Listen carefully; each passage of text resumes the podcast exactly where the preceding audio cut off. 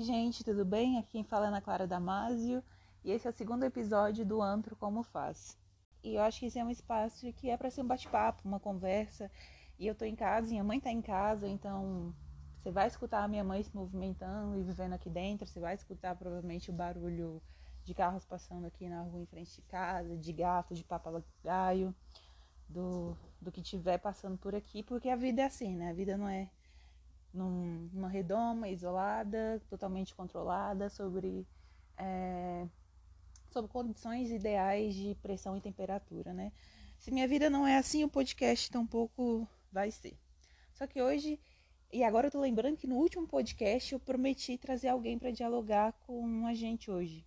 Só que eu pensei que isso vai ficar para um segundo episódio e que primeiro acho que seria interessante nesse momento falar como eu faço os meus materiais, né? Eu lido com ou a forma com a qual eu faço etnografia, como eu penso antropologia no sentido mais amplo e é o que eu me apego para dizer o que eu quero dizer, para falar o que eu quero falar.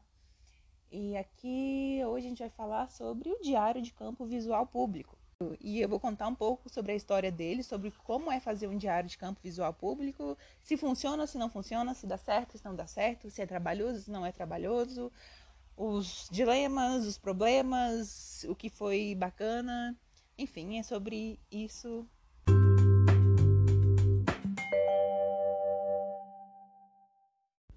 Então eu vou começar falando um pouquinho sobre quando essa ideia, pelo menos revisitando minha memória hoje, ela foi germinada. Quando eu fiz MTAS, que é Métodos e Técnicas de Antropologia Social na Universidade de Brasília, lá na graduação, eu fiz com a professora Soraya Fleischer e com a Fabiane Gama. E eu lembro que foi uma matéria que tinha uma pegada teórica. A gente lia textos de autores que estavam discutindo metodologia antropológica, mas a gente também colocava a mão na massa. Nessa matéria a gente tinha expedições para fora de sala de aula, em que a gente confeccionava diferentes materiais. Eu acho que isso é muito importante para a formação de aluno. Botar a mão na massa ali para entender como as coisas são feitas, que é uma coisa que a gente vem conversando aqui, pelo menos desde o último episódio. Pois bem, depois de colocar a mão na massa, a Fabienne tinha uma pegada, ainda tem, com antropologia visual. E ela inseriu, em, acho que uma, em um bloco da matéria, fotografias, né? A gente teve um dia de sair para fotografar e eu lembro que levei a câmera e fotografei na cantina, em uma cantina da UNB. Depois a gente compartilhou nossas fotografias e viu fotografias dos colegas. E eu lembro que essa experiência foi muito bacana, porque acho que foi ali que caiu a ficha de que eu poderia fotografar em campo. Poderia utilizar a fotografia como um método. Eu gostava de fotografar no dia a dia assim, de forma mais esporádica, sem compromissos. E aí hoje as pessoas me perguntam se tinha feito, se eu fiz algum curso de fotografia. Eu nunca fiz um curso de fotografia específico. Mas eu pesquiso muito na internet, acompanho muitos artistas visuais, antropólogos visuais. Se tem exposição aqui de fotografia aqui no Distrito Federal, eu costumo ir e também aciono e leio as publicações dentro da antropologia que dialogam com antropologia visual. Então eu aprendo a fotografar e vejo muito vídeo no YouTube também sobre técnicas de fotografia. Então eu vou aprendendo assim aos poucos, acompanhando fotógrafos, vendo técnicas específicas que eu gosto e gostaria de aprender no YouTube e, e fotografo muito. E acho que isso é importante frisar, assim, que quanto mais você fotografa, mais você vai entendendo como você gosta de, de fotografia, qual é o seu estilo, qual é a sua pegada, o que vai te contemplar enquanto fotógrafo. Então a ideia foi germinada aí, pelo menos na minha cabeça. Foi ali que deu clique, assim, de casar e acionar antropologia e fotografia. Mas isso é um tema que vai ficar para outro EP.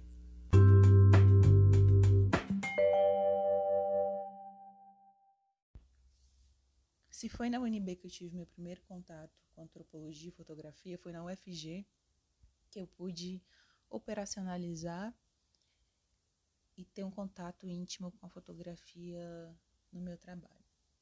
Assim que eu cheguei para o mestrado na UFG, eu estava preocupado com ideias de uma antropologia pública, de compartilhar meu material para além de uma dissertação, para além de um texto. Eram ideias que rondavam minha cabeça. Eu tinha entendido que a fotografia poderia ser essa possibilidade, né? ela se apresentava como essa possibilidade. E aí, num belo dia, é, em casa, tomando café da tarde com a minha mãe, eu lembro perfeitamente do dia. Eu pensei assim, como seria fazer um, um diário de campo em tempo real? E entra a nossa discussão do último EP sobre diário de campo. Como seria fazer um diário de campo que as pessoas pudessem ter acesso? Já que diário de campo é uma coisa muito íntima, né? Como seria se as pessoas tivessem a possibilidade de acompanhar isso? Qual seria a reação das pessoas? E essa foi a minha ideia inicial. Só que ao compartilhar essa ideia com três pessoas, os comentários me soaram muito negativos.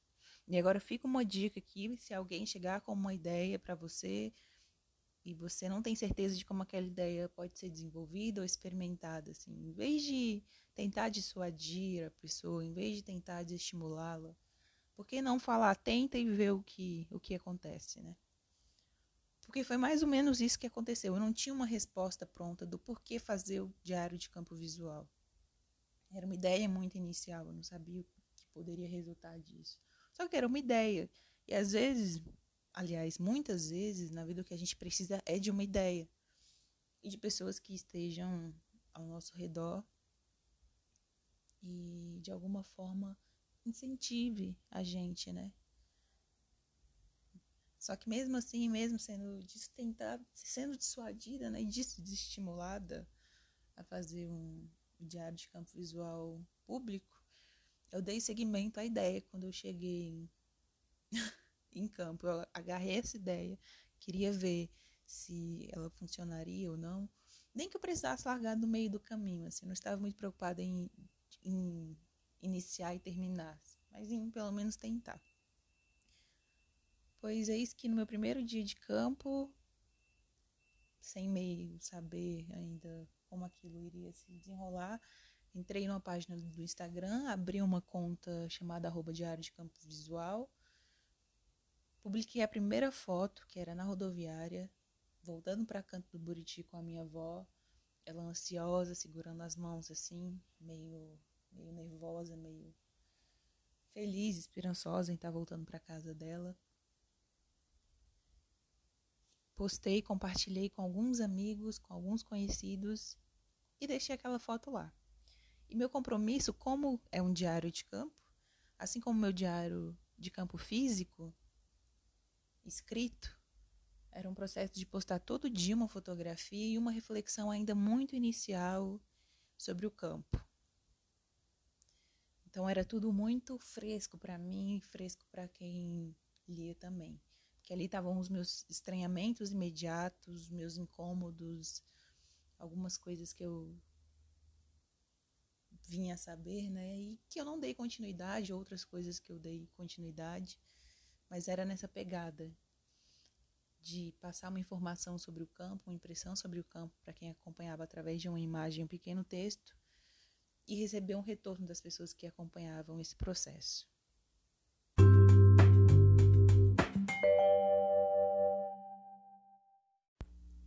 Então agora vamos aos pontos legais e que foram muito bacanas em realizar o diário de campo visual público. O primeiro é que eu estabeleci um compromisso com o diário público de fotografar todos os dias em campo. Então, se eu olho hoje para todas as fotografias, tenho mais de duas mil fotografias de campo, eu consigo ver todos os dias do meu campo, não só numa linha de tempo com os diários de campo escritos, meus cadernos de campo, mas também com as imagens então, as imagens serviram, a partir do diário de campo também, como um caderno de campo e um diário de campo visual, que não são só as letras e, a escrita que desencadeiam lembranças de um dia, de um processo vivido, de um momento em campo. As fotografias fazem a mesma coisa, com uma potência diferente. E eu achei isso muito bacana e eu não percebi isso enquanto eu estava em campo. Eu só pude perceber isso depois que eu saí. Então esse seria meu ponto positivo, ter um diário de campo visual não só público, com as 90 fotografias que publiquei em 90 dias em campo, mas com um acervo muito maior para que eu pudesse pensar o campo, relembrar o campo e reviver o campo. Um segundo aspecto muito bacana é que eu recebia comentários de diversos grupos sobre o diário de campo visual público. Para quem não sabe, eu faço pesquisa entre parentes, ou que eu passei a chamar de parentes interlocutores. Mulheres da minha família, que estão no mundo e na origem, que estão tentando fazer família e criar liga, criar uma família unida e forte, mesmo em movimento, mesmo à distância.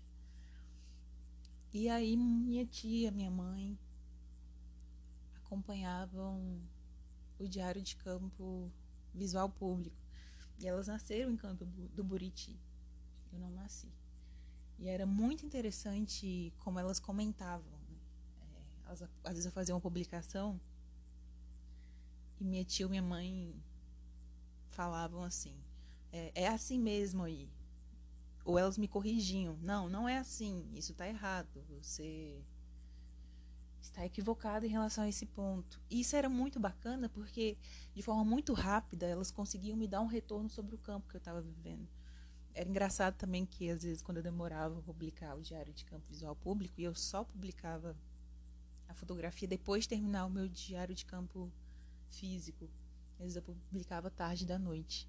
Minha mãe me ligava e me mandava mensagem dizendo: Você não vai publicar hoje, não? Tipo, então eu percebi que existia uma, uma ansiedade. Eu percebi que ela estava acompanhando, que outras pessoas estavam acompanhando também de, cotidianamente essas publicações. Outro grupo que acompanhava eram pessoas da cidade.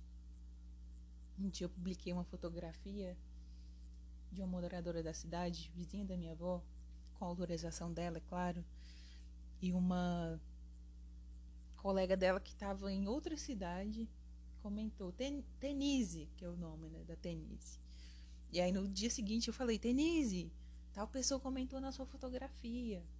E a Denise virou assim para mim e falou: "Tô ficando famosa". E eu ri muito porque essa ideia de tô ficando famosa já acionava uma outra relação com fotografia e com a publicação das fotografias que eu fazia.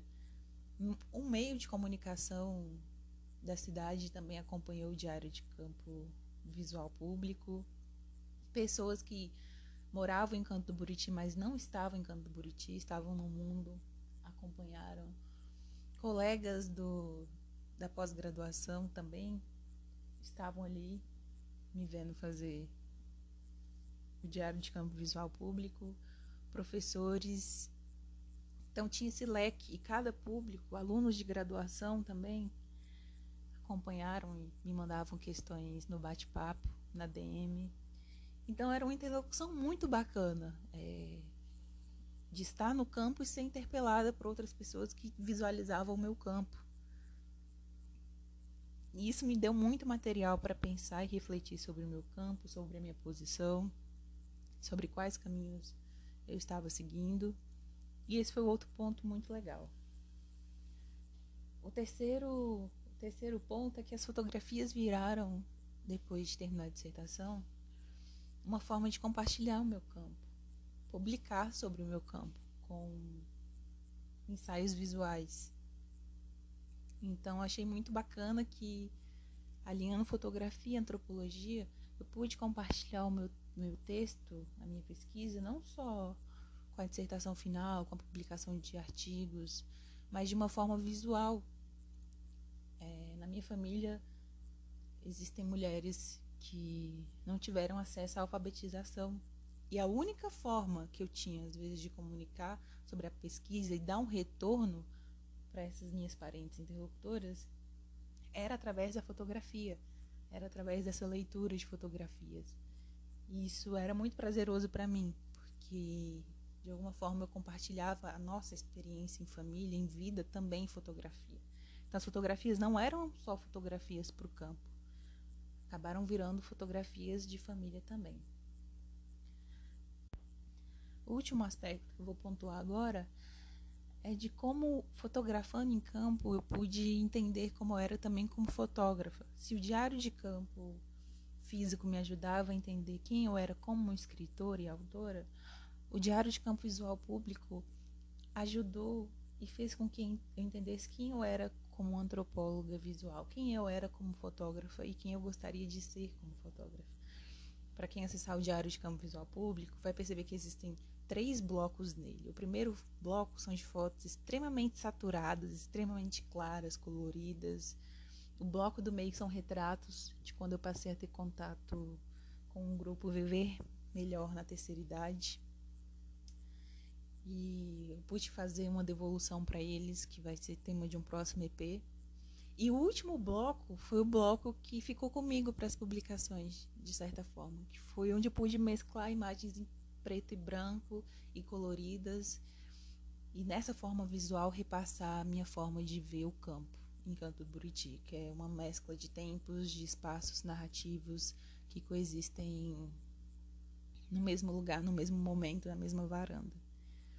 Então, em suma, resumindo de uma forma bem rápida, esses foram os pontos positivos de realizar o arroba diário de campo visual público.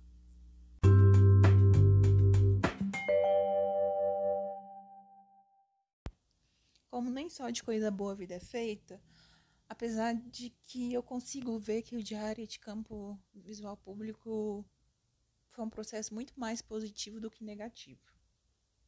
Mas teve outro aspecto que foi negativo. Mas ele só foi negativo por causa da minha posição em campo. Em campo eu era tomadora de conta da minha avó. Então eu ficava responsável pela casa, por cozinhar três refeições, quatro refeições por dia pela medicação dela. Acompanhar minha tia Itamar no grupo Viver na Melhor Idade todos os dias. Escrever diário de campo todos os dias. Ir à rua pagar conta. E estar nessa posição de tomadora de conta ao mesmo tempo em que eu era antropóloga, ao mesmo tempo em que eu estava pesquisando, era extremamente cansativo. Eu lembro, depois no, dos 90 dias em campo, chegar aqui em casa e a mãe olhar pra minha cara depois de 90 dias e falar: Meu Deus, o que aconteceu com você? E eu falar pra ela assim: Tô cansada, né? Tô exausta. E depois ficar cinco dias seguidos dormindo, assim. Porque eu dormia muito pouco, trabalhava muito durante o dia e parte da noite, porque eu não dormia sem terminar os meus diários de campo, visuais e os físicos. Mas fazer todo esse processo de ser uma tomadora de conta, uma pesquisadora em campo e fazer todo o dia diário de campo escrito e depois publicar o diário de campo visual, era um processo que me deixava exausta. É essa palavra, era exaustivo. Então, acho que do, do aspecto negativo, esse é o único que eu levantaria, assim. Porque eu só tive aspectos e um processo reflexivo muito grande sobre ele. E até hoje tenho. Porque ele vai funcionar como um registro histórico na nuvem, na internet, e as pessoas vão poder ter acesso ao diário de campo visual público. Pessoa coloca a hashtag Canto do Buriti, antropologia, antropologia visual. Ela pode esbarrar com esse material. Ao mesmo tempo, existe uma fragilidade nessas redes, né? Porque o Instagram pode ser excluído em qualquer momento. E esse material pode se perder. Então, acho que um processo que eu tenho que fazer agora é de salvaguardar esse material como em outro espaço também, além do Instagram. Mas ele fica aí. Mas eu acho que se você um dia pensar e quiser fazer um diário de campo visual público, assim, e você não estiver na minha posição de uma tomadora de conta, talvez até esse aspecto que pode ser difícil, porque era mais um trabalho em campo que eu tinha. Mas eu sabia que dali é, eu tiraria boas coisas. E quando eu estou em campo, eu tendo a pensar, quando é um campo extensivo, assim, né, de morar em campo, estar em campo 24 horas por dia, eu sempre penso que o campo vai acabar. E que aquele dia em campo não vai voltar. Então é melhor eu ficar um pouquinho mais cansada que hoje e chegar em campo e ter esse material como eu tenho hoje do que deixar para depois. Mas esse seria o aspecto negativo que eu que eu levantaria. Um segundo aspecto, eu acho, é que é um pouco estranho se expor dessa maneira para outros pesquisadores enquanto a sua pesquisa está muito nova. Porque existe uma fragilidade ali. Porque quando a gente apresenta os nossos, nossos textos finais, nossos ensaios visuais finais, eles estão muito mais redondinhos, muito mais fechados, bem acabados. E compartilhar reflexões tão iniciais me deixava um pouco apreensiva, porque eu ficava com medo de como isso seria recebido pelos meus pares também. E isso gerava um pouco de ansiedade, talvez seja coisa minha, essa preocupação em como o meu material vai ser recebido. Mas é uma coisa de gênero também. Sempre vejo homens muito mais seguros em fazer essas coisas e, né, do que do que mulheres. Então acho que existe uma socialização do gênero aí em demorar para me ver como autora, como produtora de conhecimento, mas campo e gênero e raça vai ser uma coisa que a gente vai tocar em outro momento aqui, ou de como isso afeta e faz o campo, em muitas formas.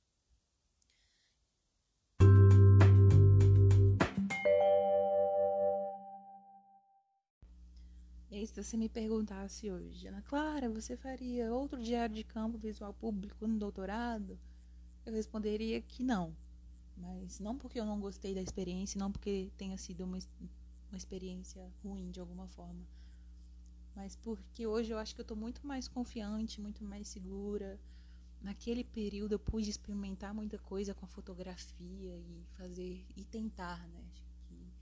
O que ficou para mim do diário de campo visual público foi isso, né? Foi o quão às vezes é importante na nossa trajetória a gente ter uma ideia e não largar ela e tentar e ver onde isso vai parar, porque o diário de campo me gerou muito, coisas muito boas, como eu já pontuei anteriormente. Eu não faria porque hoje eu quero voltar para o campo um pouco mais leve, um pouco mais solta, um pouco mais despreocupada no sentido de não ter tantas atribuições e poder ficar um pouco mais leve, um pouco menos cansada e isso é reflexo de um dia poder ter tido essa experiência. Acho que por isso eu posso querer voltar para o campo de uma outra forma.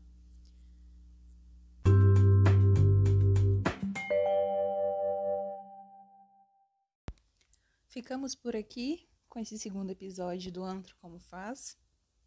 Mas antes de encerrar, eu gostaria muito de agradecer as pessoas que ouviram, e que me deram um retorno sobre o que funcionou no primeiro episódio, o que não funcionou, o que poderia melhorar, quais reflexões tiveram, o que gostaram. Talvez o último episódio dessa temporada seja justamente sobre isso, né? Sobre como fazer um podcast, ou como foi fazer essa primeira temporada desse podcast. Eu ainda estou me adaptando à podosfera, como as pessoas publicam, qual o ritmo de publicação, mas eu estou seguindo o meu tempo e seguindo o meu processo e o meu ritmo. E muito obrigada por tudo, por quem acompanhou, por quem deu um retorno. Vocês me encontram no Instagram, no arroba underline Clara Damasio, no Twitter também, com arroba underline Claro Damasio. Seguimos, se cuidem, beijos, beijos, e até o próximo Antro Como Faz.